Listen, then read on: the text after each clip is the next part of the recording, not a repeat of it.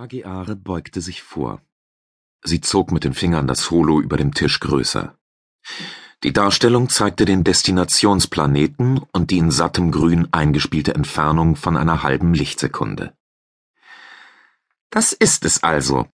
Unser Ziel. Tinirian drehte den Oberkörper zu ihr und lehnte sich Ageare entgegen.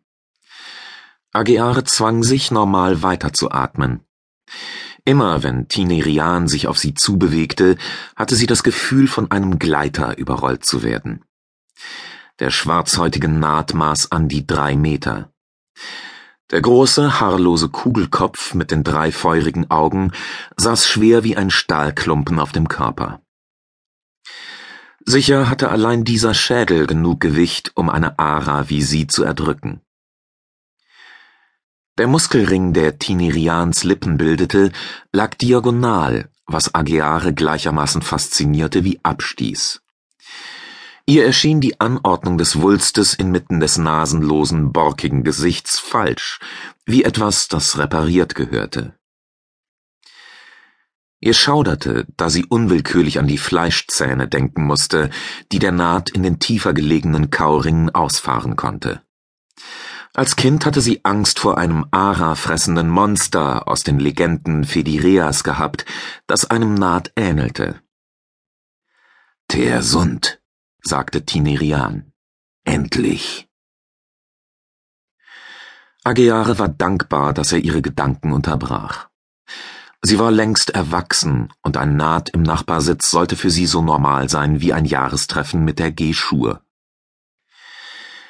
Gemeinsam bewunderten sie die Planetendarstellung, die in Echtzeit von den Außenoptiken übertragen wurde.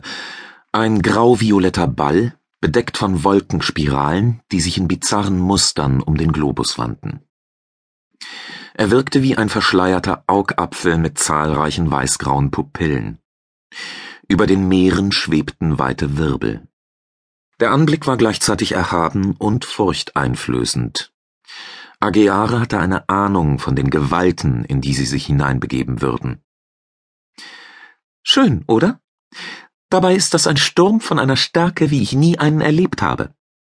Es sind drei, sagte Tinerian. Achte auf die Zentren. Wissensfresser. Tinerian verzog den Mundwulst zur schaurigen Nachahmung eines Grinsens. Während die Ankh Tariq innerhalb des Systems im weißgoldenen Licht Gondolas abbremste, erkannte Ageare im Zoom mehr und mehr Details. Das Holo veränderte sich zu einer Wolkenwand, die an einer Stelle orangerot leuchtete. Ageare berührte die Stelle mit dem Zeigefinger, dass ein heller Lichtpunkt auf der Kuppe tanzte.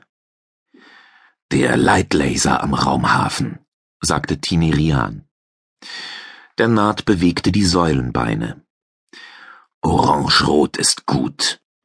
Ich will endlich wieder Platz haben. Zwar standen Tinirian in diesem Bereich der Mehandor-Walze zwei Sitzplätze zur Verfügung, doch der Raum für seine Beine reichte kaum aus, sie zu strecken. Die knapp 400 Meter lange Walze bot trotz des voluminösen Transitionstriebwerks genug Platz, sich darin zu verlaufen und schaffte es dennoch nicht, einem Naht den nötigen Komfort zu bieten. Auf Sonnenschein brauchen wir wohl kaum zu hoffen, scherzte Ageare. Sie berührte den golden gefärbten Hautwulst an ihrem Hals, der wie eine eng anliegende Kette aussah. Meinst du, wir schaffen es? Wechselte Tinirian das Thema. Es war Agiare klar, dass er damit nicht ihren vorgeschobenen Auftrag meinte, sondern die eigentliche Mission, von der alles abhing. Wenn du daran zweifelst, hat Dagonozal den Falschen für den Job gewählt.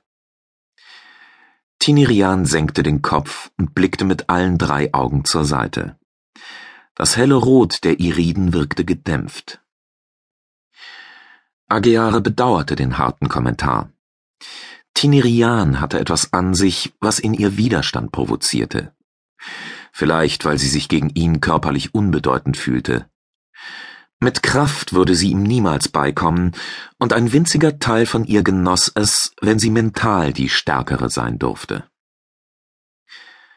Na los, raus aus dem Swohnsitz. Bis zum Landeanflug vertreten wir uns die Beine in der Lounge.